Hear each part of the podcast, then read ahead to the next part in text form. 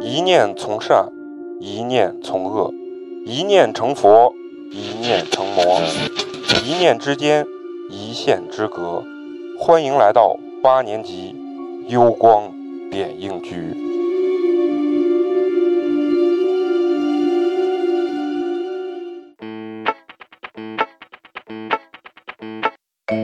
不羁外表，一颗柔软内心。时而狂躁，时而天真，此生某一时、某一刻、某一人，离奇怪诞，怎料都是人生路上的故事。欢迎收听八年级毕业生。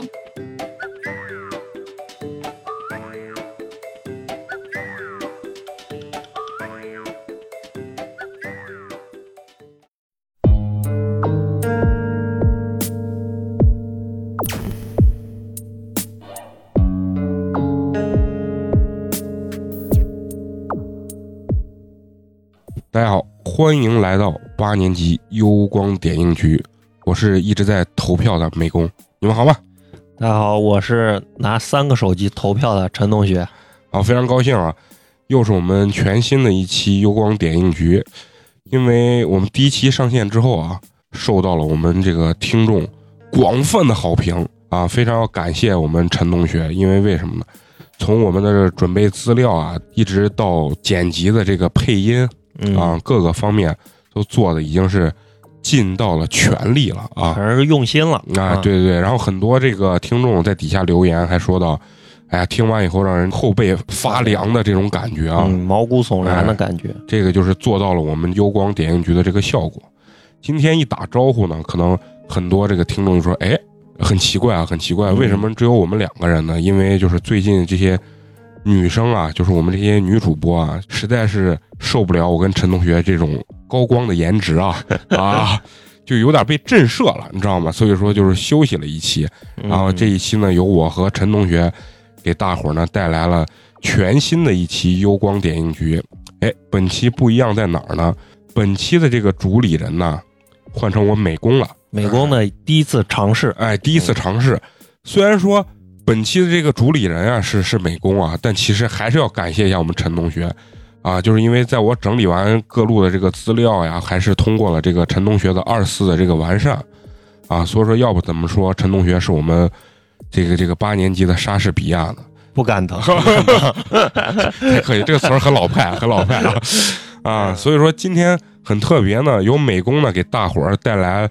一个真实案件啊，这个案件就叫做詹姆斯·布尔格谋杀案。哎，大伙儿一听这个名字就觉得，哎，这又是一个非常惊悚的案子啊。不过这一期的这个案子呢，和陈同学那期呢就稍有不同。哎，因为首先说那个《杀人回忆》这部电影呢，首先是非常火的，对，是一个质量非常非常高的电影。对，质量非常高的电影，而且呢，它的悬疑色彩啊，包括带那么一点儿小的那种恐怖色彩是非常好的对对，啊。但是我今天带来的这个真实案件呢，叫詹姆斯·布尔格谋杀案，它跟之前的咱们讲这个叫华城连环杀人案对，稍有不同。那个案子呢，更多的是以悬疑的色彩为为主的这种感觉啊。但是我今天带来的这个案子呢，更多的是引发了很多社会性的这种问题，嗯，和人性的这种反思。所以说，由这个案子呢，我们今天会引出两部这个角度完全不同的电影，其中的一部呢就叫做《鸡鸭》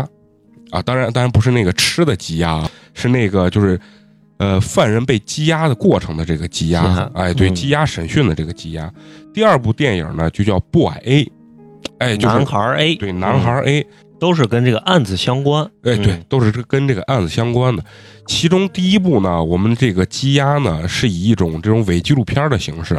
真实的还原了案件的发生和嗯，审讯的整个过程啊。对，第二部电影呢，就我刚所提到这个《不海 A》啊，是以这个杀人凶手出狱以后的这个故事为主线背景的。嗯，电影引发了让人深思的这种社会问题。咱们聊之前呢，先简单的介绍一下咱们这个我刚刚所提到这个真实案件啊，詹姆斯·布尔格谋杀案呢，它是发生在一九九三年的二月十二日，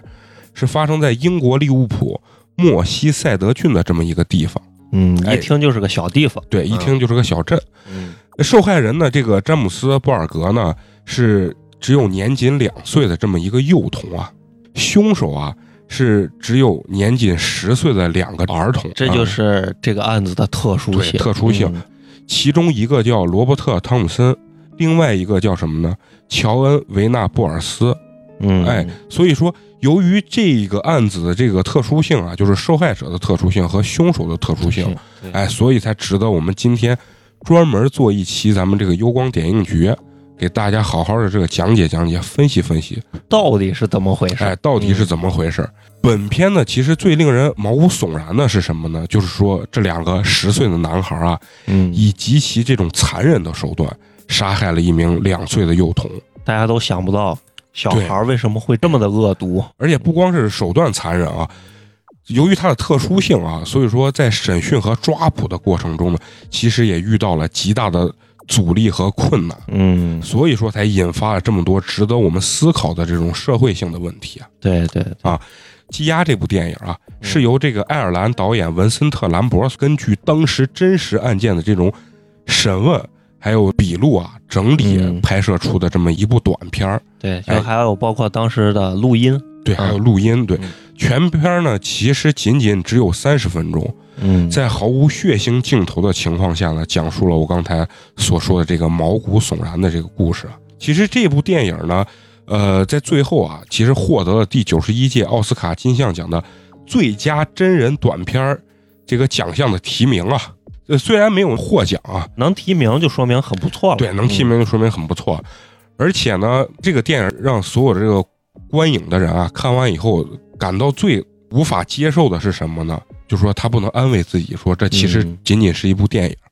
对，因为它是根据真实事件所改编的一个伪纪录片儿，你看了，你就好像回到了当时的那个场景。对那个案发嗯案发现场啊。接下来呢，因为咱们《积压》这部电影呢，是从这个整个场景啊到服装，还有演员的走位啊，都是高度还原了真实案件。嗯，所以呢，我会将这个真实案件的细节与电影一同为大家讲解出来。对，揉在一起。所以说，那么接下来呢，就一同随我走进真实案件原本的模样。一九九三年的二月十二日清晨，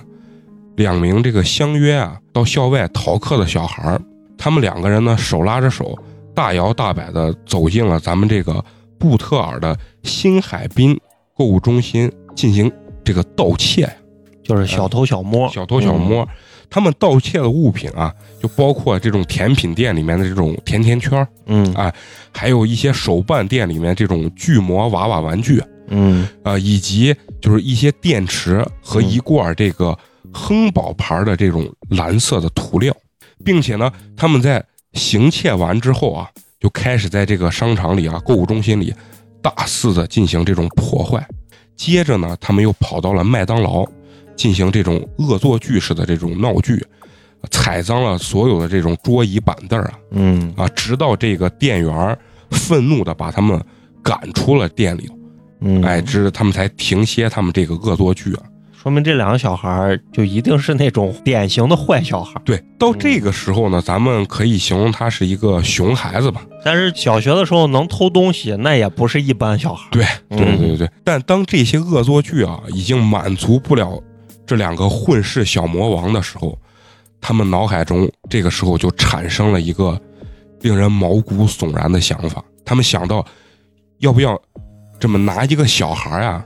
让我们自己来作乐？你想，十岁的小孩就有这样子这种想法，哎就想搞一个小朋友过来玩。对对对，就是嗯找一个小朋友过来玩。一个小孩儿先说：“哎呀，我很久没有打小孩了，哎手非常的痒啊。嗯”另外一个小孩儿说：“我们可以先让这个小孩迷路，等过马路的时候设计让他被车撞死。”你想想，，很残忍。非常残忍的想法。咱们长这么大都没有，从来没有过这样的想法。对 对对对，两个人呢，首先是找到了一个小不点儿啊，哎，很小的这个小孩啊，百般勾引啊，结果呢是被这个小孩的这个家长啊注意到了。嗯机警的呢把这个孩子叫了回去。即使是这样子啊，他们趁着这个大人回头结账的这个瞬间啊，竟然成功的把这个小孩儿从家长的身后啊又带离到购物中心的门口啊。就是又把小孩骗走了。对，又把小孩给拐骗走了。这俩人手段还是挺厉害的。对，而且不光手段厉害，而且这个怎么说，这个心态是非常好的，对对是吧？像咱们一般都是遇到坏事被人发现，肯定不敢再干了。对，肯定就跑。哎，所嗯所幸呢，这位母亲啊，当时非常的机警啊，而且动作非常的迅速，冲到这个门外啊，就把这个孩子呀就找了回来。他非常的幸运。对对对，嗯所以说后来啊，这个家长看到这个新闻的时候啊，包括发生这些事情之后啊，证明啊，这位母亲啊，当时真的是与这个厄运擦肩而过，嗯，这是非常恐怖的呀，对，太后怕了。很后怕的这种。嗯但是行动失败之后呢，这两个混世小魔王他们很失望啊，转眼呢就来到了一个糖果铺门前。嗯，哎，他们一看这个糖果铺呢已经关门了，就是就觉得百无聊赖。对哎，突然看到呢一旁的这个肉铺，就是咱们这个卖肉的这个档口上、嗯站着这么一一个啊两岁的这个幼童，嗯，这两岁的幼童正是咱们今天的这个受害者詹姆斯·布尔格。啊，詹姆斯·布尔格呢是当天呀、他妈妈呀、这个丹尼斯带着他来到这个咱们这个新海滨购物中心进行采购的。哎，丹尼斯呢，也就是我们这个詹姆斯的这个妈妈呀、在下午的十五点四十分的时候啊，将孩子留在了肉铺等候，嗯自己呢则去这个收银台去结账。啊买单去了。买单去了。根据事后监控录像显示呀、在十五点四十二分，也就是两分钟之内啊，乔恩就是我们这个其中一个凶手啊，嗯乔恩先是和詹姆斯交谈，这个时候小詹姆斯呢就正在独处，站在这个肉铺门口自己吃自己的这个巧克力豆，啊，哎哎，然后这两个凶手呢，就是年仅十岁的这两个小孩呢，轻而易举的就把我们这个小詹姆斯呢诱骗过来了。小孩太小了，你拿对随便拿点糖或者玩具啥，很容易就把他对，带拿走糖。果呢就把他诱骗过来，嗯，不仅是把他诱骗过来，还抢夺了他手里的巧克力豆。连小孩手里的零食都不放过。对，这巧巧克力豆，哎，然后同时呢，这两个人也掌握了我们这个小詹姆斯的这个命运。他们两个人呢，像来的时候一样，大摇大摆着，手里牵着这个无辜的孩子，也就是我们的詹姆斯啊，嗯走出了监控录像的镜头。啊，等于他们领着小孩就走了。对，等于就成功的把这个小这个我们这个詹姆斯啊，就诱拐走了。嗯三个人呢，沿着这个利物浦的运河呀，走了大概四公里，就是一直沿着这那个很远啊河道很一远直走了四公里。两个人，这个凶手很聪明，说难听点，他不想在这个案发地去犯案，啊，就离得远一点。他们脑子里还有这种想法。嗯途中呢，罗伯特和乔恩啊，对受惊而哭闹的这个詹姆斯呀，进行了殴打，嗯，哎，以及恐吓我们这个詹姆斯说：“你要再闹，我就将你推入河中。”整个过程就殴打加威胁这个、嗯呃小不点儿，哎，你说两岁的小孩能懂啥呀？他肯定就是不停的哭。对，不停的哭。但是呢，事后呢，有警方统计，嗯，有三十八名路人其实目睹到他们这个行径了，就是两个小男孩带带着着一一个个更小的小呃孩，，更小的一个小孩儿。但是呢，绝大多数的人呢，其实是并没有干涉的，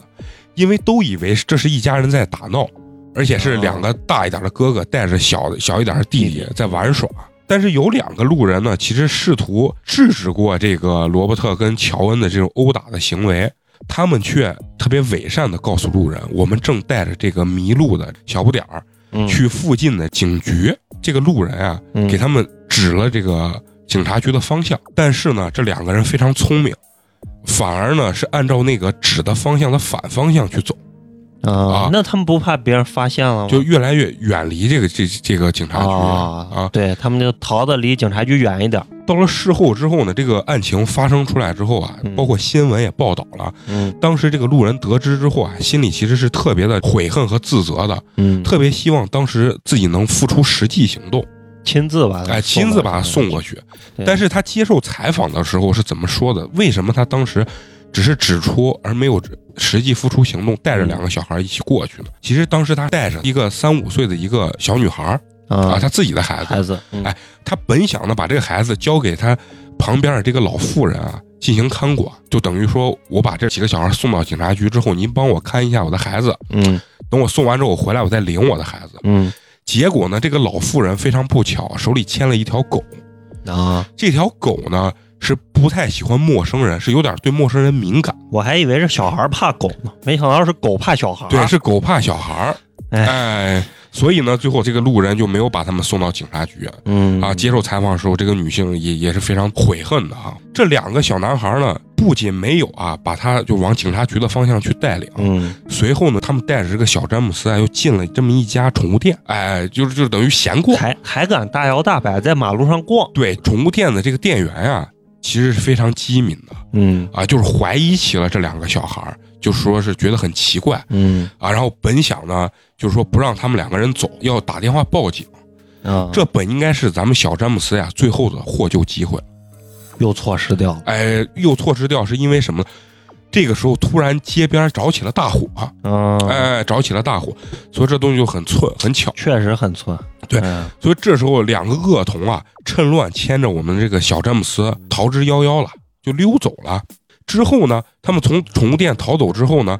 两个人就再不漫无目的的这种闲逛了。啊，等于嗯已经遇见两次别人想要制止他们。对，然后他们就觉得不能在大街上再大摇大摆地这么闲逛了、嗯啊，可能会被发现。两个人呢，将这个詹姆斯呀带到了沃顿小镇上，就是紧邻他们那个小镇的另外一个小镇上。在镇上呢，他们发现了他们所在这个街的对面就有这么嗯一个警察局，所以两个人迟疑了片刻，就没有走这条大路，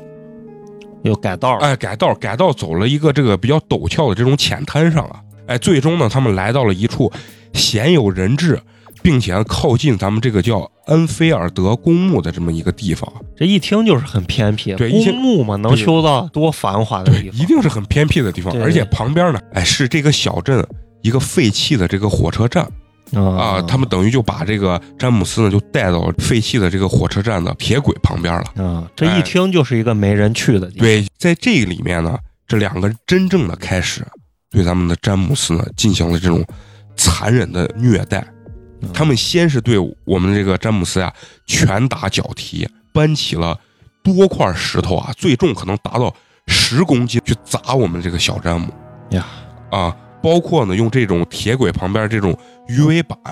砸击他的这个脑部，太残忍，对听着太残忍。不光是这样子啊，他们还用他们刚才偷到的那个涂料啊，往这个小詹姆斯的这个左眼以及面部啊进行这种泼洒跟涂抹。怪不得为什么开头的时候说偷了一罐蓝色的对颜料，对对对，嗯啊就是蓝原色来的干这事儿用的。对，而且呢，逼迫我们的小詹姆斯呀吃掉了电池，也是我们开头的，哎，他偷了两节电池，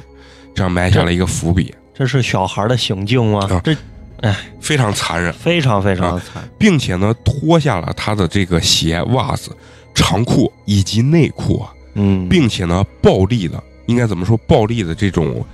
撕扯了他的这个小詹姆斯的这个生殖器啊。警方呢最后还发现了，在这个詹姆斯的这个直肠中啊，有被塞入两节电池的这个痕迹啊。这这小孩是怎么会这些东西的？对真，所以说这个东西就是值得我们去反思跟跟思考的很多东西啊。嗯在这个詹姆斯死后呢，这两个恶童啊，还要把他的尸体啊放到这个铁轨上，拿刚才这个巨大的这个石板压在了他流血不止的头上。嗯，他们希望呢，这个火车就是碾过来的时候，能制造这种交通意外的假象嗯啊。你想，这两个孩子这脑子还是很聪明，非常啊非常的不想用聪明来形容他们。聪明没用对地方。对对对，啊，两个人离开之后啊，尸体果真的被这么一列火车压成了两截，真的是压成这了两两节截。直至二月十四号，詹姆斯这个尸体啊才被警方找着。我感觉这两个小孩啊，他们其实，在刚开始拐走这个小孩的时候，他们根本就没有想过他们把小孩拐走的后果。对他们可能只是想把小孩带走，去玩弄他。对但是呢，当他们真的拐走了一个小孩之后，把他带在大马路上，有人去对质问他们，想让他们送到警察局的时候，他们肯定是非常害怕的，因为对毕竟拐走别人的小孩已经是一个很严重的错误了。但是他们这个时候呢，又不知道该怎么去解决这个问题。对他们这个时候真的把他送到警察局，他们还是要受到惩罚。对，他们可能才会以后面这种非常非常残忍的行为去解决了这个问题。啊，放在铁轨上制制造造这种交通交通意意，外的，他们就认为解决了这个问题。这个这个可能是就是陈同学的观点啊。嗯那至于到底是不是，那我们要接着往下听了，对，哎，对吧？至此呢，小詹姆的这个失踪啊，正式就转变成了一宗这种恶性的谋杀案。嗯詹姆斯的母亲呢，就刚我们所提到的这个丹尼斯女士呀、嗯发现詹姆斯不见以后啊，心急如焚啊，立即向警方报案了。警方呢，立刻也就对嫌疑人进行了排查。当然，首先呢是由小詹姆斯的这个父母开始啊，因为通常这种幼儿失踪或者说绑架案啊，这个父母都会被列为第一嫌疑人，对，哎，是吧？不过呢，在现场这个监控显示啊，这一切都有可能是两名恶童所为啊。嗯，监控一看就是小孩。对，一看就是小孩儿。而且咱在这儿还得说一句，一九九三年有监控的可真不多。对，证明还是发达国家。你想一想，如果真的没有监控，谁会想到这是两个十十岁的小孩对干的？距破案估计又遥就遥不可及遥不可及了。啊啊！这真是，别看警方从监控中一下就锁定了怀疑对象啊，其实在抓捕的过程中也是遇到这种重重困难的。嗯就是说，为了尽快的能将这个凶手缉拿归案，嗯警方公布了他们的怀疑对象是两名这个年仅十至十四岁的这种学龄儿童，并开始在各个学校排查当日逃课在外的这个学生啊。嗯此时呢，其实整个民众啊嗯不管是出于对这件事情的愤怒啊，还是对小詹姆斯的这种同情啊，嗯都表现出了极大的这种参与热情，甚至有这种母亲啊，或者说是家长啊，向警方检举自己的孩子曾在当天哎逃过课，有这个作案的嫌疑啊啊！你想想这，确实，用咱们话来说，就已经大义灭亲了，对对，是不是？但是最终呢，是一名女性啊向警方检举啊自己的一个朋友的孩子曾经是在这个时刻有逃课的这个记录啊，嗯并且有作案的这个嫌疑。等于就是这个乔恩他妈的好朋友对，把哎，他检举了。哎，把他检举了，并且呢，在家里发现了他们身上呢有这个蓝色的这种涂料的这个痕迹哦啊，就包括另外一个这个凶手啊，罗伯特，嗯啊身上都有这个对蓝色涂料。对，身上都有这个蓝色涂料。随后呢，警方就将这个罗伯特和这个乔恩啊，就进行了抓捕。在二月十八号呢，作为嫌疑人之一的罗伯特和他的同学乔恩啊，嗯，就分别带到了不同的这个警局进行审问。警方呢，同时从双方的家中搜出了各种能表现出他们曾经在案发现场的这个证物，嗯如我刚所说的，沾有蓝色涂料的这个衣物，上面还有留有这个小詹姆斯的这个血迹啊啊，是通过这个 DNA 鉴定出来的这个詹姆斯的这个血迹啊，嗯包括呢还有当时詹姆斯沾有血迹的这个指纹，包括呢这个罗伯特的鞋头的这个形状啊，也与詹姆斯脸上的这个这个淤青的这个形状啊嗯相吻合，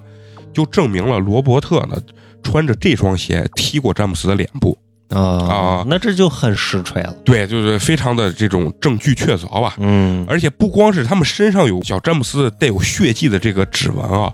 案发现场其实也发现了这两个凶手的这两个人的指纹啊啊，其实就是多重证据已经凶就是手他俩干的，就是他俩干的，嗯啊因为孩子再聪明，他也不可能懂这么多，对对啊他也毕竟才十岁，哎，不懂得什么反侦查这种东西嗯是吧？如果说罗伯特跟乔恩啊，如果他这个罪行被指控成立的话，他们将会成为英国现代历史上年纪最小的这个杀人犯。啊，因为他们俩只有十岁， 10岁只有十岁，听这个过程就是抓的还不是很费劲，对，抓的不是很费劲，嗯因为毕竟是孩子。对，但是他难的点在哪儿？其实更多的就是后面要讲到的审讯，包括宣判、判刑的这个环节。啊，因为是未成年，对，因为他的身份非常的特殊，，对对对所以说接下来呢，到了这个审讯的这个过程了。审讯的过程其实对于警方来说可谓是十分艰辛，嗯因为罗伯特啊和乔恩呢、分别被带到了这个不同的审讯室啊，嗯接受我们这个警方的这个盘问。罗伯特呢，肯定是全程否认自己杀人的事实，嗯并且把所有的罪责都推给了乔恩。啊过程中呢，他只关心两件事儿：一是死掉那个小男孩是不是被火车截成了两半儿，嗯第二个事儿就是是不是他救不活了，嗯，你看小孩的思维其实还是很很简简单的，死无他对证。他就觉得嗯对，一是死无对证，二是他断成两截了，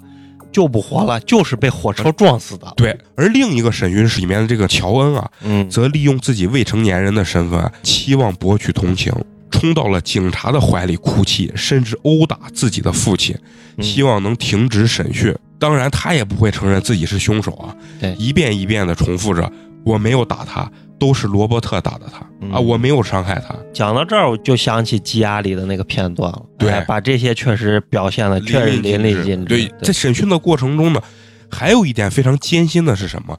因为未成年人的这种特殊身份，警方是不能单独去审问这两个孩子，啊，必须得父母在对场，。必须有所谓的监护人在场。对，所以说，孩子呢一在有监护人在场的时候，嗯，他的表现和单独在一块儿的时候就截然不同。对对，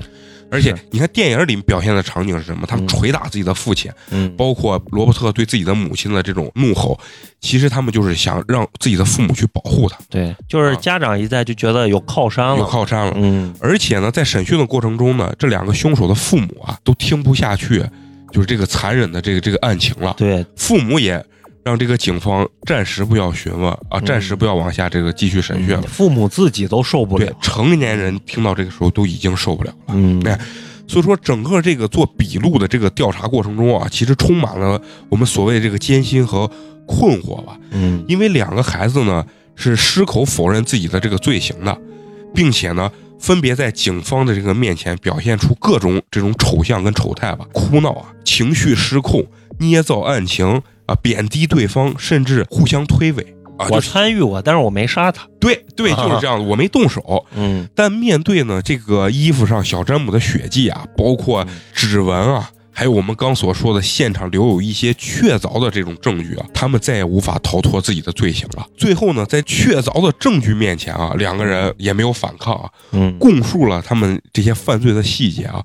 包括他们是如何用这个糖果引诱我们詹姆斯的，嗯，以及用这个鱼尾板啊是如何撞击或者是敲打咱们詹姆斯这个头部等等这一切残忍的虐杀的这个细节吧。更加残忍的是什么呢？根据这个尸检的报告啊，被害人詹姆斯身上啊共有四十二处这种损伤啊，嗯，并且每一处损伤都不是致命的伤害。这就意味着啊，我们这个受害人是在这种慢性折磨中致死的。就是每一刀捅的都不致命，对，但是每一慢慢把你捅 死。对，但是让你感受到了每一刀的这种痛苦。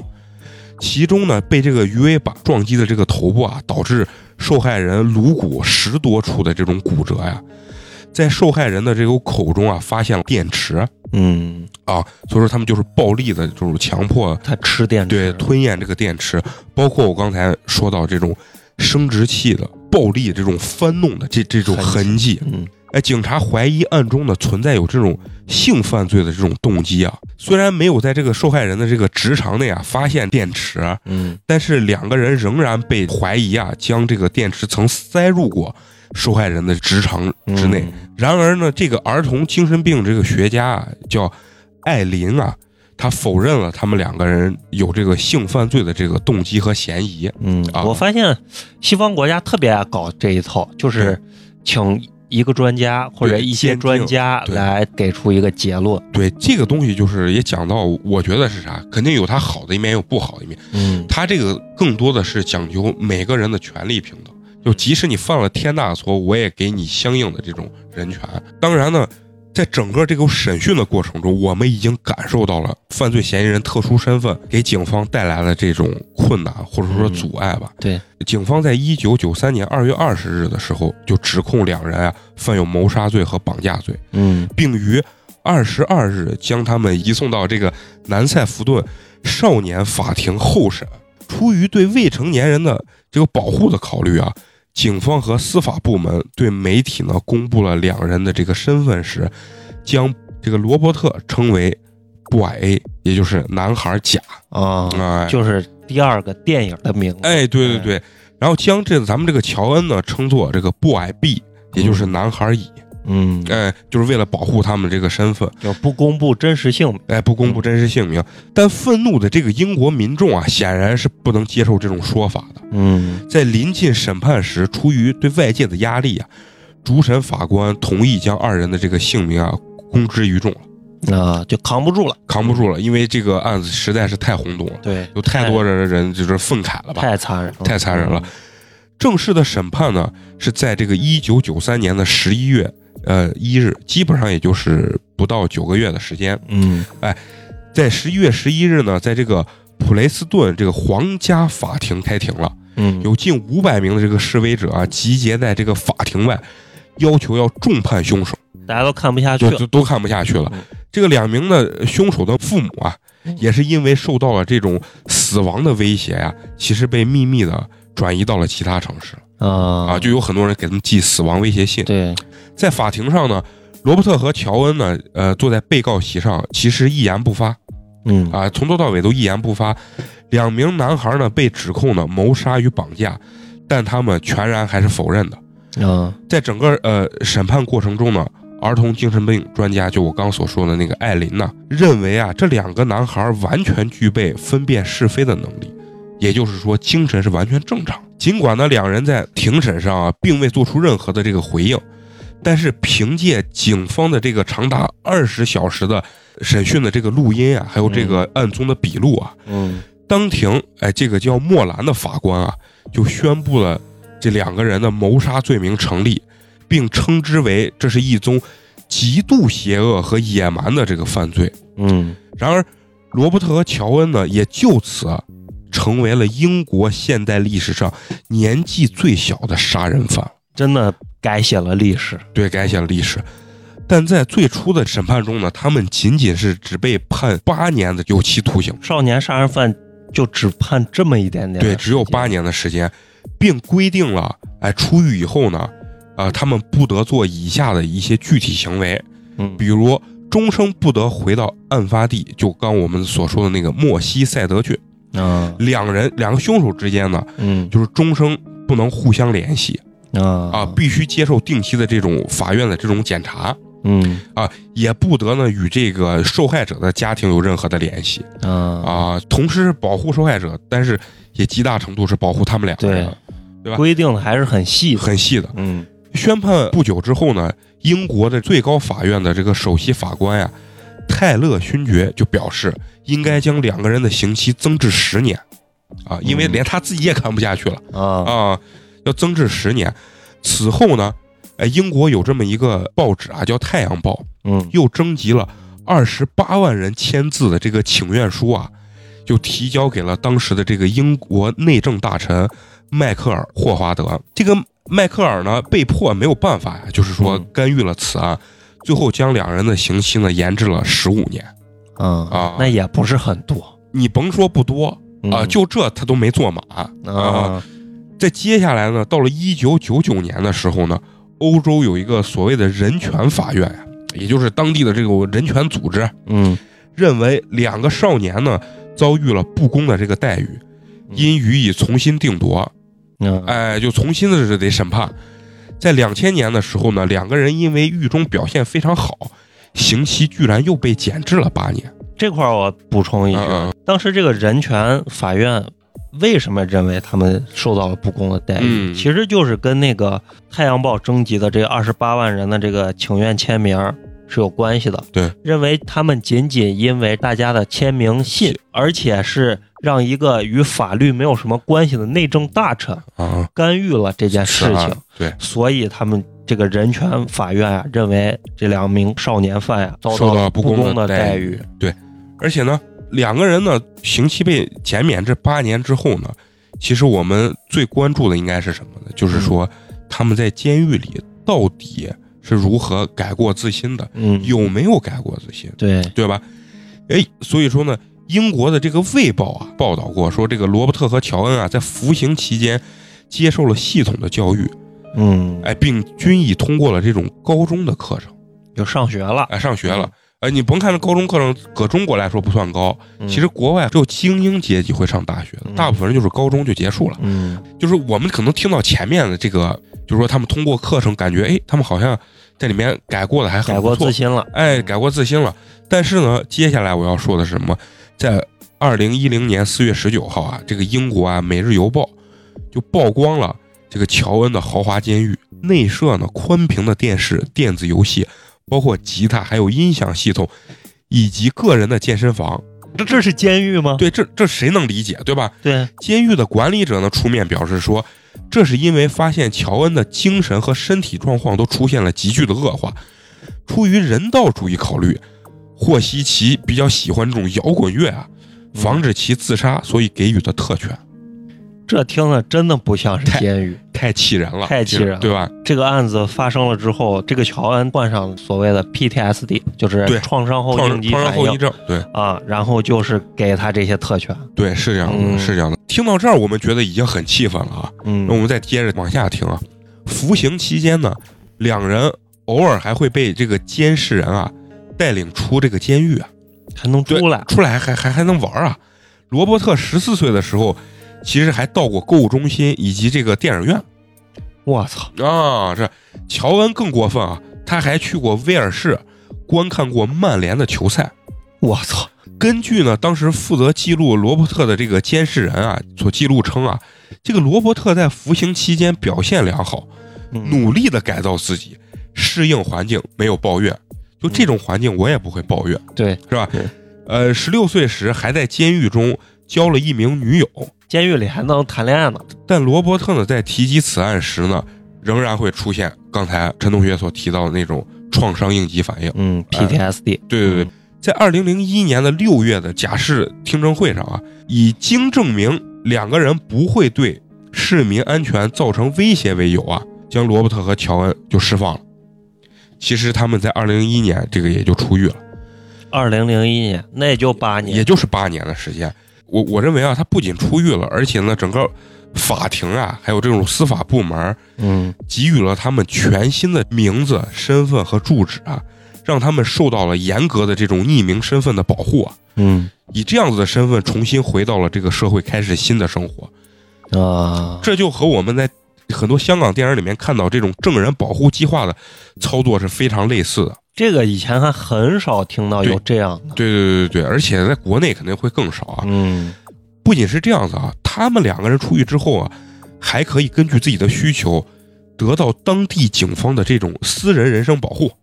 嗯就是我觉得我自己受到威胁了，我就可以要求警察保护我。同时呢，英国内政部啊为他们两个人还修改了法律，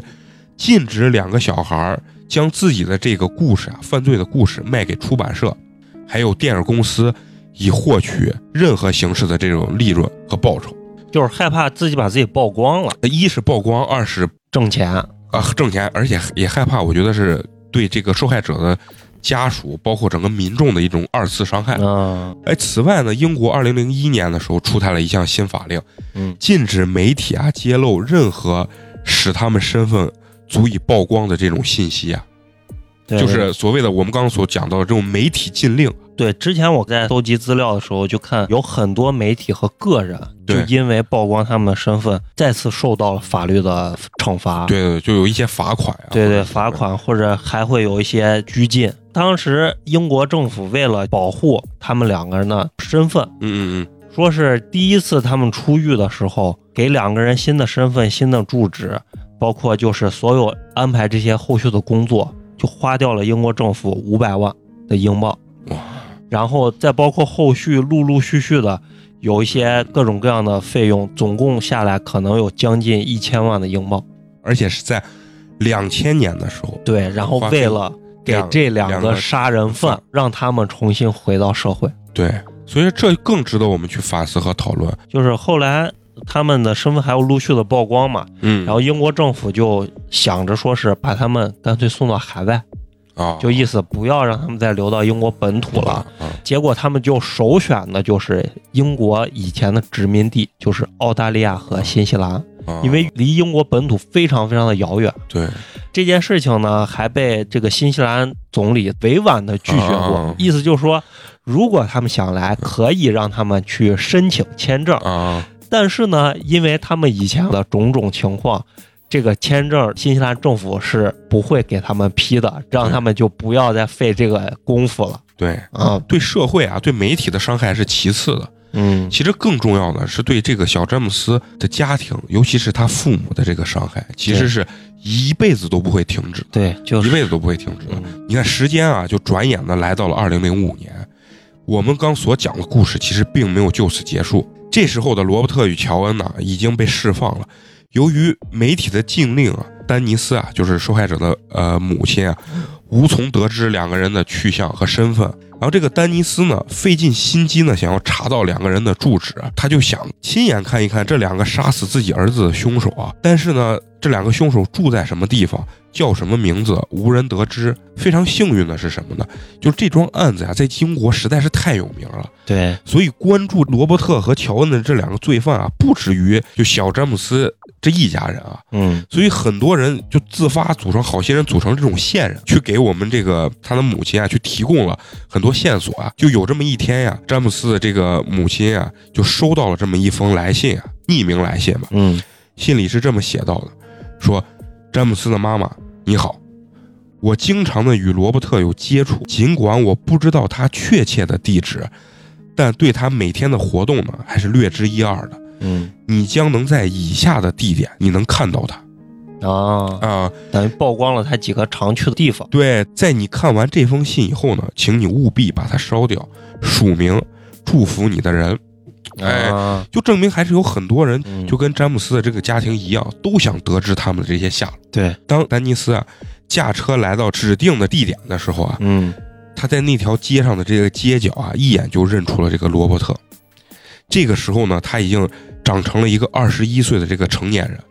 啊，当他第一眼看到罗伯特的时候，其实他的整个身体的这个血液啊都凝固住了。嗯，啊那肯定那个刺激是非常大的。对刺激是非常大的。在采访的时候啊，他对记者所说，他说：“我当时把车就停在了路边儿，这个罗伯特呢径直的向我走来，但是他并没有认出来我，而我呢一眼就认出他那张丑恶和邪恶的这个眼神，这就是杀死我儿子的凶手。最后一次见他，他还只有十一岁。”啊，就是被关进去之前。对，被关进去之前，他接着说啊，我想知道他现在长成什么样了，住在哪里，我想面对着他大声的吼叫，为什么你要杀死我的孩子？嗯，但最终呢，我只是盯着他走完了这条街，在街角呢啊消失不见了。不过我很欣慰，我终于能找着他了，嗯而且我不会放弃的，我还会继续寻找另一个。他们能改名换姓，但是他们改变不了容颜，嗯，他们将无处可逃。誓死都要把他们抓出来。，对，十年来来啊，这个丹尼斯啊，一直与这个政府的媒体禁令啊抗争。嗯他在采访的时候又说到，这些凶手啊，就说这两个小孩儿，嗯，他们知道我住在什么地方，为什么我不能知道他们住在什么地方？嗯自从这两个小杂种被放出来之后，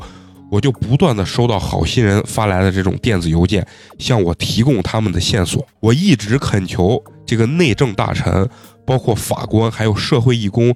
让我和他们能见一面，但都被拒绝了。嗯我只能靠自己的行动，哎，去寻找他们。哎，所幸呢，我的运气比较好，有这么多不认识的人呀，愿意帮助我。哎，当被记者问及是否会原谅这个罗伯特和乔恩时，丹尼斯说道：“我本以为我见到他们的时候可能会原谅他们，但当我见到罗伯特后，我发现我依然是恨他的，嗯，或者说，我这一辈子可能都不会再原谅他们。”换了是我，我也没办法原谅。对嗯，我觉得这个家庭没有办法原谅。你说，八年的这个牢狱生活到底能不能改变乔恩和罗伯特？接下来我我们就有很多这个社会记者啊、社会新闻就一探究竟了。在狱中啊，被称为“男孩 A” 的这个乔恩啊，似乎并没有抹杀他内心的这个恶魔呀。这个问题少年出狱后一直麻烦不断。嗯在二零零二年三月，他独立生活以后啊，乔恩曾与一名带有五岁孩子的女人啊确定了这个恋爱关系啊。嗯乔恩二十一岁时啊，这个内政部的这个有一个法医啊，就是精神病学家叫苏珊啊，声称回顾了其小时候的性犯罪嫌疑，在对比当前的他，可以确认其没有性犯罪的倾向。但是然而呢，出狱后的乔恩呢，多次因为斗殴与持有可卡因而被警方传唤。在二零一零年的二月的时候，嗯已经二十七岁的这个乔恩啊，向假释官报告了自己身份有可能泄露了，面临了严重的生命危险啊。警方想着办法协助这个乔恩啊去转移的时候啊，嗯就突然发现他的电脑中存有大量的这个儿童色情的影像资料。我操，随即呢，这个乔恩被遣送回了这个监狱。经审讯啊，得知他曾伪装成三十五岁的恋童母亲啊，在网上下载并传播了这种具有儿童色情的这种影片，并且有可能曾经犯下了猥亵儿童的罪行。这就是打根儿上去就就有问题了。就有问题，哎真的，在二零一零年七月二十三日啊，乔恩因持有这个儿童色情资料而被判处了两年的这个监禁，等于二进宫了。啊，就是再次入又又狱进了去了，嗯哎，二零一一年啊五月四日有报道指出，乔恩被再度赋予啊全新的身份，获得了假释，又给他了一个新等的，于他从这儿两年之后出来，又给他重新另外一个身份了，就等于又是全新的身份回归了社会。嗯，真的不理解不了，对多次犯罪屡教不改的人，国家花着这么大的这种成本去让他融入社会，或者说是改变他，嗯，真的让人有时候理解不了。这个二零一八年的时候啊，乔恩再度啊，因涉及了儿童情色资料啊，而被判处了四十个月的监禁，三进宫，等于三进宫了。这是第三次呀。二零一八年的时候，据悉被查出电脑上存有儿童色情资料时，他的妻子啊正在一旁。他妻子见到警察抓捕丈夫的时候啊，嗯他才意识到乔恩的这个害人的过往。他还结婚了，对，结婚了，还还有小孩了。啊啊，因为他是在乔恩出狱之后与与他结婚的，啊，等于就连他自己媳妇儿都都不不知道，乔恩是杀人的这个罪犯，嗯而且还猥亵有猥亵儿童，然后就是有恋、恋童癖的这个嗯嗜好。再聊到我们这个男孩 B 啊，罗伯特相对来说会比较正常一些。嗯他二零零六年呢，有他的消息称，罗伯特呢正处于稳定的这个同性恋的关系之中。跟乔恩比就正常很多，对，就常正常很多了。与她的男友呢定居在这个英格兰的这个西北部啊，嗯，相对来说就是过上了相对正常的生活吧，平稳的生活，啊，比较平稳的生活。所以你说我们听了这么多，肯定有很多人有有很大的疑问，究竟什么是让两个十岁的小孩如此残忍呢？那我们接着下来看啊，首先说呢是这个罗伯特啊，嗯，罗伯特小时候呢，其实他经常受到了哥哥的性侵啊，他哥也是个变态，，对亲哥哥的性侵啊，嗯罗伯特呢，从小就养成了冷酷的性格，就是有点孤僻吧，这个性格。他经常受到了五个哥哥还有一个酗酒的妈妈的暴揍，啊，就是等于家庭暴力。对，他的爸爸呢也有这种暴力的倾向，啊经常殴打妻子，后来还一走了之。嗯，你看这个原生家庭就就是很有问题很有问题了，嗯在他们的家中呢，有一个不成文的规矩啊，是兄弟之间是按年龄划事的，就是谁年龄大谁说的算。啊，就是大欺小呢，在家中已经成为呃不明的这种家规了啊啊，就潜规则了。而且呢，这几个孩子没有一个有出息的，最大的呢被送到了这个儿童保护中心，其中有一个也是惯犯，嗯就是惯偷；有一个呢是纵火犯，并且呢对弟弟常年的实施性侵。罗伯特可能就是其中的一个，这样的家庭怎么能培养出正常的人嘛？对，而且呢，当这个父母不负责任的时候，让哥哥照顾年幼的弟弟时候，他们经常会把弟弟呢锁在这个鸽子棚里头，关到笼子里，对，关到笼子里自己出去玩儿。其实呢，当年的这个很多义工啊，就是因为呃国外就有很多这种保护组织吧，嗯的义工对这个罗伯特的一家就其实非常熟悉，经常的上门去辅导这几个兄弟，就是劝人向善。嗯在学校呢，这个罗伯特呢是一个非常安静，也比较孤僻的一个人，但是他喜欢操纵班上的这个同学，嗯所以和他交往的这个朋友啊寥寥无几，啊，也没什么朋友，也没什么朋友，而且啊，他还喜欢欺负比自己年幼的孩子，他哥欺负他，他肯定就欺负对啊别的小孩儿对嘛，对对对，呃，受家庭环境影响，在整个调查过程中啊，罗伯特表面上看起来，哎，呃，比较老练啊，嗯但呢，他比这个乔恩有着更多的这种孩子气的习惯，比如说他喜欢收集洋娃娃，喜欢吸他这个手指头啊，吃手啊，吃手指头。在整个案件中呢，可能乔恩扮演的角色会更重要一些，但罗伯特绝对不是旁观者。啊，咱们再来看乔恩啊，嗯乔恩呢，其实，在老师的印象中啊，他是一个非常神经质的这个小孩儿，他经常呢就是这种烦躁不安。上课的时候呢，也喜欢弄出一些怪响声，然后用剪刀呢剪自己的这个衣服，然后课余时间又喜欢咆哮，就是觉得精神是有一定问题。对，随着他年龄的增长呢，他这个烦躁呢就发展成了这个暴力的倾向，嗯，因为多次打架斗殴呢，还被迫转学了。就有点像小时候那种多动症呀、或者什么样的小孩儿，对就那对种对感觉。其实乔恩成长的家庭环境也并不好，家庭不是很富裕啊。嗯父母呢几次这个离婚又复合，让孩子呢其实很难以适应，嗯，他们也得不到家庭或者父母给予孩子应有的这个关爱吧。嗯而且最重要的是什么啊？整个这个乔恩的家族呢，有这种严重的这种忧郁症的这个病史，啊，怪不得他会是那哎，样，这种这种表现，嗯对吧全家人呢，要不就是歇斯底里，要不就是智商有点问题。因此呢，他和两个哥哥还有妹妹啊，经常会受到就是邻居的这个小孩儿的这个欺负呀。但是转学之后呢，他认识了这个罗伯特。原本在班上老受欺负的这个乔恩与罗伯特呢，就结成了这个同盟，反过来呢欺负别人，嗯而且喜欢挑战呢比自己低年级的这个学生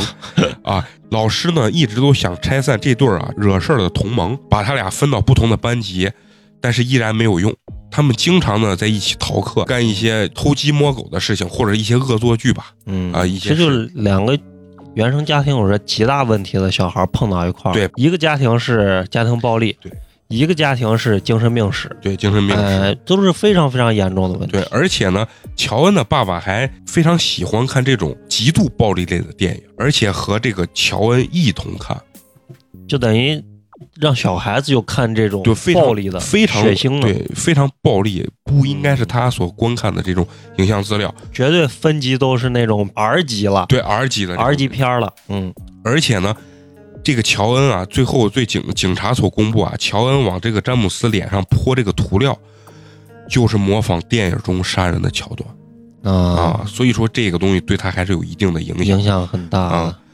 我们再来看看小詹姆斯的这个家庭情况啊，嗯，小詹姆斯呢是家中的独子，这就跟前面两个这个很不一样，很不一。样。嗯，证明小詹姆斯的家庭很有可能是一个精英阶层。前两个这个凶手呢，家庭情况不太好，越穷越生的感觉。底层家庭，底层家庭。小詹姆斯呢，这个家庭呢，因为母亲啊曾经有一次流产的这个经历，所以他非常珍惜小詹姆这个儿子，啊而且呢，小詹姆斯非常的这个讨人喜爱，有一双这种蓝汪汪的大眼睛，嗯还有一头比较柔软的这种棕色头发，看起来呢就特别像洋娃娃。但是呢，长得像洋娃娃本来应该是赞美小孩可爱的话，但对于小詹姆斯来说，可能就是引来他杀身之祸的根本原因。乔恩不是喜欢罗伯特啊，喜罗伯欢特手喜欢收集洋娃娃，对，喜欢收集这个洋娃娃，而且特别喜欢啊会唱歌、跳舞、说话的洋娃娃。嗯警方发现小詹姆的直肠曾经，刚咱们也说了，被嗯塞进了两节电池，所以有人就说，这是否意味着罗伯特和乔恩把小詹姆斯当成了洋娃娃，装上电池就可以让他唱歌跳舞？罗伯特此前在接受警方询问时不爱作声，但当心理专家拿来了他的木偶，他就活跃起来，拿着木偶演示了整个他在凶案施暴的整个过程。木偶更接近于他的真实世界，啊，所以这个东西说明心理确实是还是是有问题有问题啊嗯小詹姆斯呢惨死在英国，这个引发了全国的轰动啊！他被拐的这个购物中心的门口啊，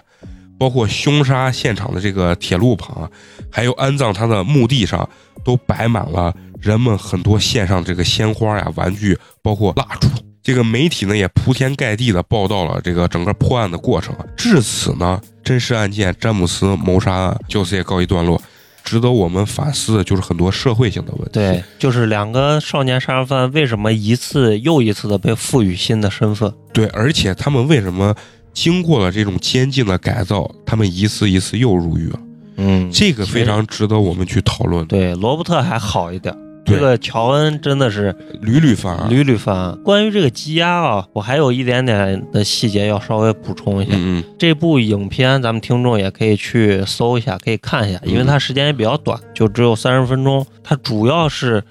侧重展现的是整个审讯的这个部分。对对于现实他们具体是怎么犯案的，其实是以一种插叙或者说是闪回的形式，用一种很委婉的手段去交代了。对，没有任何残忍和对血腥的镜头。但是呢，这部三十分钟短片却遭到了这个小詹姆母亲的强烈的抵制吧。嗯他的理由是：第一啊，导演拍摄这个片子之前，嗯嗯，从来没有跟他取得过任何联系。哦，然后第二点就是说，他质疑这个导演啊，是为了想要蹭这个旧案的热热度度去上奥斯卡，哦，去提名，去给自己脸上贴金啊，这是他第二个理由。就是把自己的荣誉建立在别人的痛苦。对对对，就说这个三十分钟的短片，就是重现了自己的儿子生前的最后的几个小时。他觉得让他再一次承受了痛苦。对，就是这种东西的伤害，其实对于大众来说，它总有一天会过去。嗯，但是对于受害者的父母来说，一辈子都过不去。对，其实现实中有很多这种未成年人的这种案件，嗯而且现在的犯罪案件是越来越低龄化了。从某一方面来讲呢，这部影片或者说这个真实的案件，也能促使不管是国内还是国外。一些所谓的未成年人保护法的一些完善，现在的小孩儿成熟早了很多对很，多，早了很多。啊！而且我觉得就是在这个未成年人犯罪这个问题上，去完善法律，这个是一个方面。然后咱们从这个案件中能看出来，另一方面就是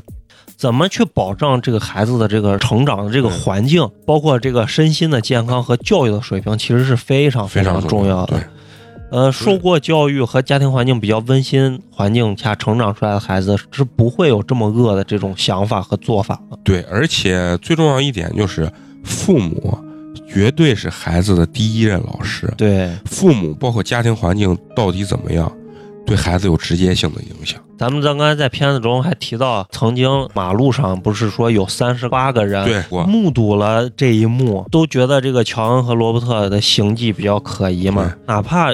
真的有一个人伸真的出去援手伸出援手了，那就真的就避免了这样一一场灾难。对对对，不怕大家管得多，就怕大家不管。这确实也是每个人需要去思考的一个社会责任感的问题。啊所以说这一部短片，包括这一个真实案件啊，给我们反映出来真的是太多的问题了。是是，啊，从人性啊，包括一些教育啊，然后还有生长环境，嗯都是特别特别需要我们去反思的和对思索的，也值得我们所有听众可以去讨论。如果你有什么想法啊，或者说见解，其实都可以在我们留言板或者我们的群里面嗯，跟我们啊探讨。跟我们探讨探讨。正是因为要思考，所以说才引出了我们今天要讲述的这个第二部这个电影啊。嗯其实第二部电影儿刚我们也讲到叫什么《不矮 A》啊，其实是一部二零零七年英国本土所拍的这么一部电影儿。影片呢是改编自作者乔纳森·崔格尔所创作的这个同名小说。小说这个情节故事啊，与英国我们刚所讲的这个詹姆斯·布尔格谋杀案、啊、有诸多的相似的地方。嗯，但不管是作者还是制片方啊，都矢口否认说这部影片和这一案件啊毫无任何关系。啊、原创的，对嗯这个这一点呢，肯定我觉得是跟真实案件中我们所讲到的这个媒体禁令是有直接性的关对系的对对啊，他们无法去承认这个事情。对，影片呢是由这个约翰·克劳利执导的，其实这个导演不是特别有名儿，但是主演呢安德鲁·加菲尔德这个男孩呢是在其中饰演布矮 A 这个角色，嗯这个男孩呢，可能乍一听觉得不是很有名，但是他拍的最有名的两部电影，就是一部是《血战钢锯岭》里面那个医护兵啊，就是男一号，男一号，嗯第二部呢，呃，他拍过那个蜘蛛侠，在那个年代还不是很有名，在这二零零七年的时候还不是很有名啊。嗯但是影片在二零零八年的时候，在英国学术电视奖呢获得多项的奖项和提名，其中这个安德鲁呢还凭借此影片呢获得了最佳男主角。虽然不是特别有名的级啊，但是也充分表示了就是说这个奖项对这个电影的认可。在讲述这个影片之前呢，哎，我特别想抛出一个问题啊，就是说你会原谅一个杀人犯吗？或者说啊，一个已改过自新的杀人犯，社会应不应该给他一次融入社会的机会？嗯，哎，这个就非常有另外一个角度的问题，值得我们去思考。对，这部影片呢，更多的讲述呢这个杀人犯啊出狱以后的这个故事，等于是一个后传。对后传。嗯，所以说呢，我们的故事呢，就是从一段对白开始。义工特里呢，送给了刚刚出狱的男主一双球鞋，恭喜他重获新生。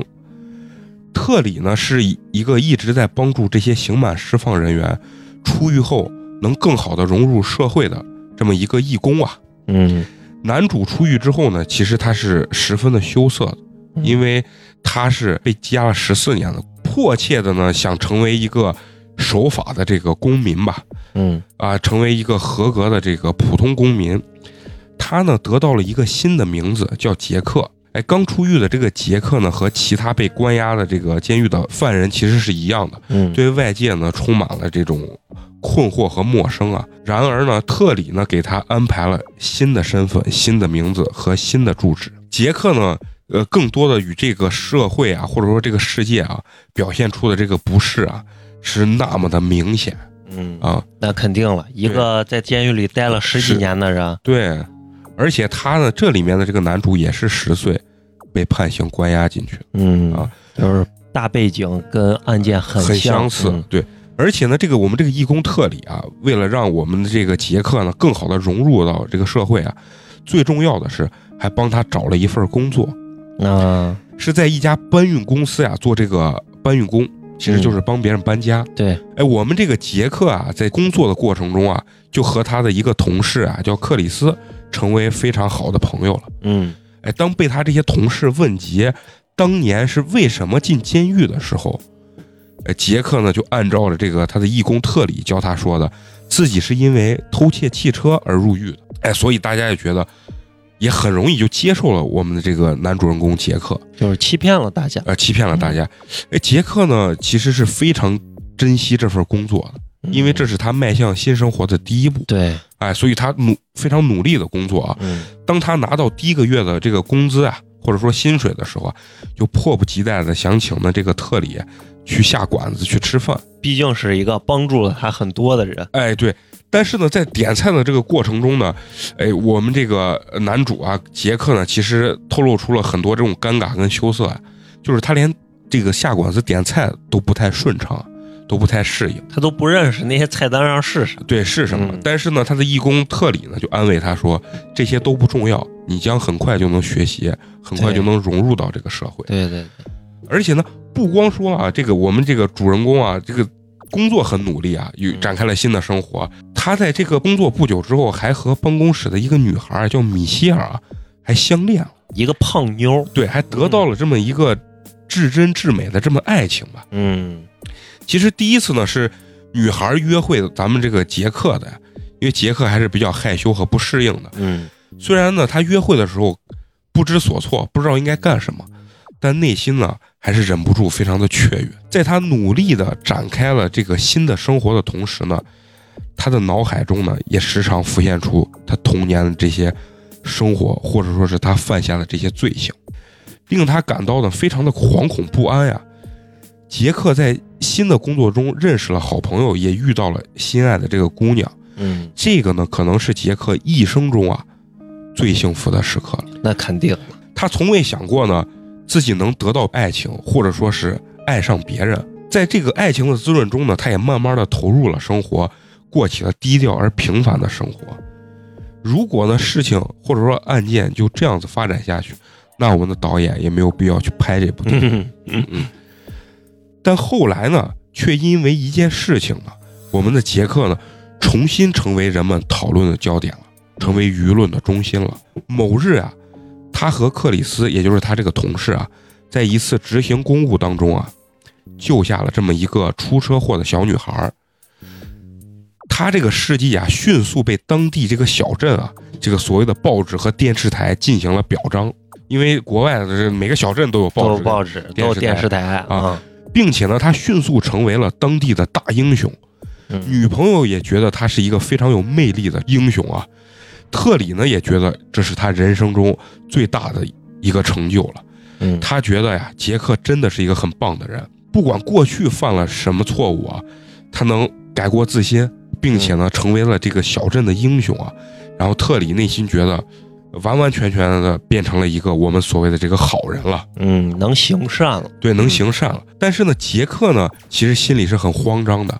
因为他的往日的这些罪行，如果被嗯，曝光到了这个镜头面前，他现在这些幸福的生活都会没了，都会一去而不复返的。嗯，等于他又到了聚光灯下，对，他在面对聚光灯的时候是也是很害怕的，对，一旦曝光，他的这个处境是十分危险的。嗯所以呢，他就心生了想向身边这些亲朋好友去袒露他的这些真实的身份，包啊括他的女朋友米歇尔，包括他的好朋友克里斯。嗯但是呢，他的义工特里呢告诉他，希望你能继续隐瞒你原本杀人犯的这个身份，嗯因为一旦曝光啊，你将十分危险。因为曾经有人啊悬赏两万英镑要寻找他出狱后的下落，啊，如果他身份曝光的话，会有很多人会去攻击他的。特里呢称杰克隐瞒自己的身份呢，并不是一个不实之举。他对杰克说：“过去已成为历史，杰克是一个全新的人。”这个就是从义工的这个角度去出发的东西。所以说，看到这里的时候，我不禁又想问大家一次：如果他曾是杀人犯，你真的会原谅他吗？很难，到我们开头的这个问题了啊。嗯伴随着杰克呢，一直回忆自己的这个童年啊，他的这个童年背景啊，通过这个荧屏，慢慢的就浮现出眼前了。嗯那个时候呢，他还不叫杰克，叫艾里克，嗯，就是他他的真名儿，真名本名啊。他是一个怎么说呢？是一个所谓的爹不疼妈不爱的这么孩子，嗯也是家庭有极大问题的这么一个孩子，经常呢被校园这个恶霸所欺负，校园霸凌了。嗯所以呢，他经常翘课，直到呢，他认识了一个好朋友叫菲利普。哎，这就是另外一个男孩就出现了。在认识对方之后呢，他们发现彼此都是那种得不到家庭和这个朋友关爱的这么一个人啊，也得不到身边的这些就是小伙伴的认可吧。嗯，两个人都有那种被社会或者被家庭所抛弃的那种感觉。在学校里也属于那种有怪癖的那种对人，，有怪癖的那种人，所以呢，两个人呢觉得一拍即合，是一个可以相互倾诉的同伴。但是呢，这个菲利普呢，其实跟我们这个主人公艾里克啊，他性格还略有区别。他是一个非常顽劣的坏小孩儿，嗯相对来说性格呢比较偏激尖锐啊，他就会带着我们这个主人公艾里克啊一起干一些这种偷鸡摸狗的坏事儿，小偷小摸，啊小偷小摸的就坏跟事儿。真实里是一样的，但却呢也保护了这个艾里克不被这个高年级或者别人去欺负。两个人呢，逐渐的这个友情就逐渐的去加深了。在一次偷窃了一家这个商店之后呢，菲利普就坦白的告诉了艾里克，说自己为什么沦落成现在这个样子，嗯是因为啊，他常年被自己的亲哥哥有性侵的行为。这其实跟咱们的这个真实案件是非很像，很像的。嗯，这时呢，他的人格发生了巨大的变化。对，你想那么小受到这样的伤害，直到有一天呢，这两个男孩呢，在一次逃课的过程中呢，到这个学校附近的公园里去游玩儿，嗯就玩耍吧。菲利普呢，随身带了一把小刀啊，在公园的这个标志上啊，还有这个树木上啊，就是乱刻乱画，嗯其实就是一个破坏公物。对啊，一个女孩呢，看到他们破坏公物之后呢，就是当面的指责了他们，说他们称他们为人渣，啊，骂哦肯定是小孩儿不能接受，非常难听的那种。对对，菲利普呢，随即就和这个女孩开始争吵，说：“你有什么资格说我？我刚才还看见你和别人在一起接吻，互相的摸来摸去，啊啊，这小女孩也不是什么好人，啊也不是是，好人好学生吧，嗯也不是什么好学生嗯啊。这个点儿也是逃课来的。”对。随后呢，双方发生了激烈的口角，甚至殴打起来。然后呢，菲利普就用他的这个小刀啊，回击了这个女孩，将女孩的这个手臂啊就划伤了。啊，啊，比较严重的划伤。但是呢，菲利普并没有停下他的暴力的这个行径吧，嗯随后将这个女孩强行拉到了桥墩底下。嗯哎，艾里克呢，随即捡起了菲利普的这个这把小刀啊，就跟着他俩的脚步也走到这个桥墩底下。嗯女孩呢，最终是被两个人所杀害了，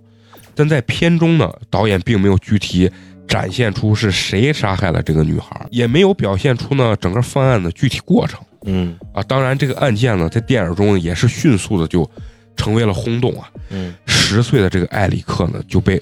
化名为 boy A，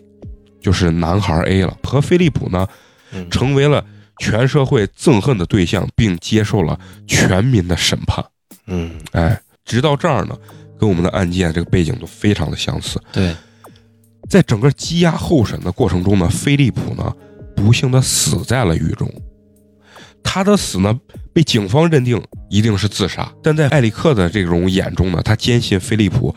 是被别人杀害的。嗯，这很有可能。对，因为他们一定是受到了很多这种民众的这种死亡的威胁。嗯啊，艾里克呢，最终呢也被宣判了处以监禁啊。这段历史呢，一直被这个杰克啊，就是拉回到我们现实中的这个杰克啊封存起来，嗯，尤其是对比他现在这个美好生活，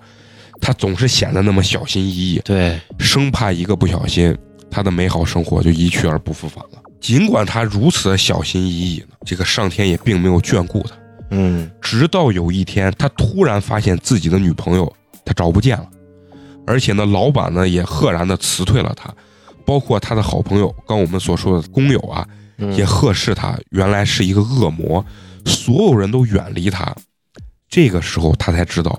原来大家已经知道了他的真实身份了。被曝光了。对他就是十几年前在法庭上被人称为“男孩 A” 的杀人犯，是一个不可被原谅的恶魔。艾里克呢，希望联系到米歇尔，但米歇尔呢一直不见踪影，人们就开始怀疑啊，这个艾里克与米歇尔的失踪啊是有关系的。啊，就认为他又啊他干又坏事儿了。对对，又犯案了。尽管呢，事实仅仅是米歇尔难以接受艾里克的这个真实身份啊，嗯把自己锁在家中，断绝了与外界的这个联系。他想呢，给这个特里呢打电话求助啊，但始终呢没有人接听嗯啊。随后呢，被许多的这个媒体啊，就是在家外头就等于包围起来了。对，哎，在这个时候他又无人可求救，所以杰克呢选择从阁楼逃走，搭上了一辆不知道通往何处的这个火车呀，赶快就跑了。赶快就跑了。而这一切呢，其实都是特里儿子向媒体透露杰克就是那个杀人犯的消息。啊，就是义工，义工的儿子。对，就是对，就是这个义工特里的儿子。嗯其实他自己的儿子啊，一直对自己的父亲是心怀不满的，嗯因为他觉得他的父亲把更多的爱给了这些刑满释放的恶魔了。啊，把关注点都放在这些人身上。哎，对，所以呢，他偷看了父亲的电脑，又看到报纸上啊报道了对艾里克刑满释放和这个杰克见义勇为的这个消息的报道啊，嗯，他发现艾里克的真实身份原来就是这个杀人的 boy A 啊。嗯其实特里呢，这个儿子呢，也是一个受到畸形家庭环境影响的孩子，对父爱呢这个渴求和缺乏呢，使其衍生出了这个妒忌和憎恨。他觉得这个杰克呢得到了更多的父亲的这个关爱，嗯于是他就进行了报复，便把这个艾里克的真实身份就曝光给了这个媒体了媒体啊，而失去一切的这个杰克呢，也就是我们这个主人公啊，最后站到了这个海边啊，展开了他当时救下这个小女孩给他的这封信啊。信中呢说到啊，就小女孩说到啊，我觉得你是一个天使，嗯而且这个信呢、其实是一幅画，是一个天使般的面孔的一个人啊，拿了一把刀啊，他手里有一把刀，是因为他当时在救这个小女孩的时小女孩的时候候，是拿一把刀割开了捆在小女孩身上的安全带。。对，哎，在我的理解来看啊，我觉得，呃，导演在这儿的意思可能是想告诉我们，恶魔和天使有的时候基于一个肉体之上。随后，这个杰克啊，嗯在他生命啊最后的时光呢，打给了这个他的这个义工特里啊，和他最要好的这个同事啊，叙述了他人生最后的这个愿望吧。嗯然后，并且呢，他幻想出了他女朋友来到了他的身边。这个时候呢，他仿佛啊，一切都得到了救赎和这种完结呀、嗯，就准备自杀了。对他觉得他心灵得到了这种救赎。嗯然后呢，他走向了大海。其实，在这个地方的时候，电影就戛然而止了。嗯，导演并没有给我们明确的表现他跳入大他海自自杀杀了了，吗？但是通过就是大部分人去看完这个电影之后的第一反应就是，我觉得他应该最后是自杀了。嗯因为只有死啊才能就是说以谢天下吧，才能对是最好的救赎和完结。嗯，其实导演呢，你有没有觉得他给菲利普和这个我们所谓的这个艾里克这两个男孩儿，都是以死来救赎自己的这个罪过吧？嗯，啊灵魂救赎自己的灵魂，对，因为菲利普呢是在狱中就死去了，而嗯我们的这个艾里克呢，直到最后。他选择自己结束自己的这个生命。对，作为我们这个观众啊、旁观者啊，可能看完这个电影之后啊，会觉得杰克重生后的这种善良啊，看到他内心的这种彷徨，包括他的挣扎，嗯可能会感叹说，生活的无奈，或者说是痛斥社会的这种残忍，嗯为什么不给他一次机会？我还是要问，如果这个人就在你的身边，你真的会原谅他吗？这真的很难。如果就我来说吧，嗯如果仅仅我是看了这部电影，对，那我可能觉得他还有让我原谅的可能性。但是呢，让我先知道了这个案件真实是什么样的情况，那我觉得我真的没有办法去原谅。对，而且真实案件之中呢，也讲到了这个罪犯呢出狱之后是屡教不改的，对多次犯案的这对，个情况，有的时候很无奈，嗯可能我们都说接纳不了啊，他应该承受他自己应该承受的那份儿惩罚嗯或者痛苦，但是作为社会，作为宏观上去讲，我们又不得不去接受它。对，因为啊只要他活着，他对就生活在这个社会里。对，就生活在你我之间。对，如果我们不得不去接受它啊，有更好的办法哈，英国也不会在两千年的时候花费高额的成本。就去为了保护或者说是改变这两个凶手，就是有些听众朋友们可能就会想，为什么只判处他们八年？那你对判他们五十年、对一百年，一百年，嗯，把他们一直在监狱里关到死关到死，这问题不就解决了？这样可能真的是社会成本最小的，而且解决民愤的方法。对，但是呢，这就要提到法律了。对，法律面前人人平等。对，嗯我们不能说因为舆论的问题、民民愤更大，对啊民愤，或者说他有多么的残忍和血腥，就超过法律所规定的最高的限额嗯去判处他们，对对对，这样就失去了法律的意义，而且失去了我们所讲究这个社会、这个国家去依法治国这样的原则和底线吧。对，是这样的，是这样的。我们的这个《不矮 A》这部电影呢，更多的就是在探讨，哎，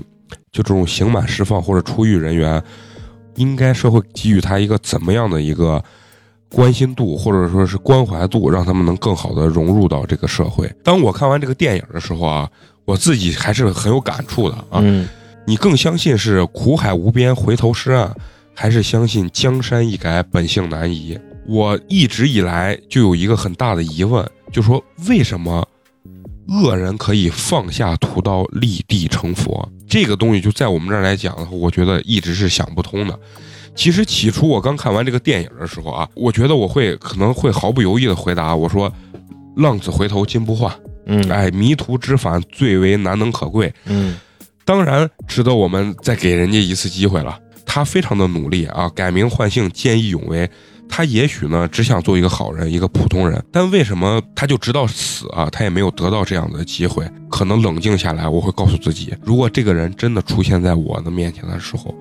我最大的程度只能做到敬而远之的程度，嗯，我应该不会接接纳他的。对，我不相会信让他真正的生活在自己身边。，对，但是我听过有很多人的想法，就是说，哎，我个人可以不接受他，嗯啊，我不让他走进我生活，但是社会应该给他一个机会。但是我们反过头来要想，你我他恰恰是组成这个社会的每一个最小的元素。对如果每一个人都是这样想，其实他根本无法融入社会。对，是的。所以说，这个问题并不是我们想象中的如此简单。嗯，可能也正是因为此，英国政府才要给他们改名换姓，对让他们匿名的生活下去。对，颁布了这个禁令啊。嗯这个案子啊，包括就是我们现在讲的这个 b o A 啊，呃，整个这个影片都是围绕着这个未成年人犯罪的这个话题或者说背景啊。我们希望大家就是说，听完这个案子之后呢，也能反思很多这种真正能触及到你内心最深层次的这些东西。嗯，可能有一些听众有了孩子，甚至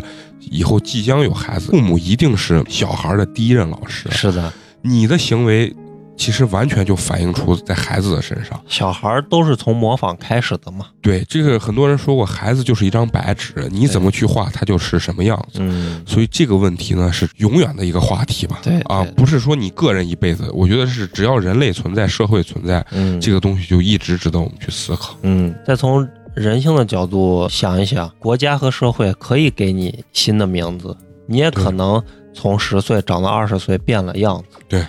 但是呢，你的生活经历是没有办法真正重新能够开始的。对，重新磨灭了，你对内心自己都欺骗不了自己。对，人是一个有着丰富的情感的一种动物，而且人也是群居在一起的。其实你改了名字，你变了样子，你还是那个你，对你还是没有真正的去变。是这样。那今天我们的第二期的这个幽光点映局啊，就基本上就结束了。嗯希望大家能在听完以后呢，多给我们提一些宝贵的意见。嗯，哎多多跟我们沟通。最后呢，还是要说，我们最近呢一直在参与这个投票的这个事儿啊。当然，可能这个这期节目播嗯放的时候就投完啊、了。播放的时候可能就投完了，但是我们要在这里面一定要鸣谢一下我们粉丝群里面的那个含光路一百号的小伙伴啊，嗯，哎非常牛逼啊，对非，常牛 逼，是一个非常积极的投票小选手。对对对，好，那就这样子吧，我们下期再见，拜拜。拜拜。 It's a day, it's a day, day we are free. It's a day, it's a day, day we never free. It's a day, it's a day, not so late. It's a day. Fly me to the moon. Fly me to the moon. Fly me to the edge of the world. Fly me to the place where you will get a higher and a higher. Where's the light around?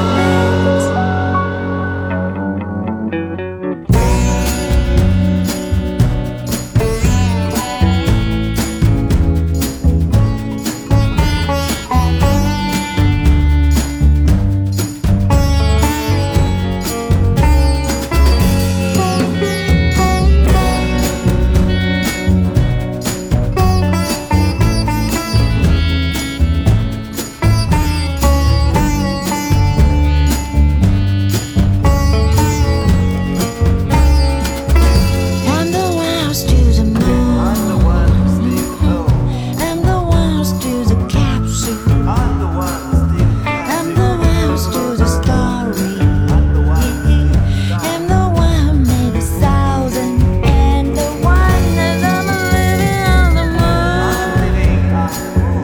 I'm living in the capsule. I'm living in the story. I'm living in a thousand and one night. It's a day, it's a day, day we are free. It's a day, it's a day, never free. It's a day, it's a day, now so late. It's a day. Smiley faces on, smiley faces on like a rainbow on the face of the moon. Smiling faces over the rainbow, where we fly to the edge of the galaxy.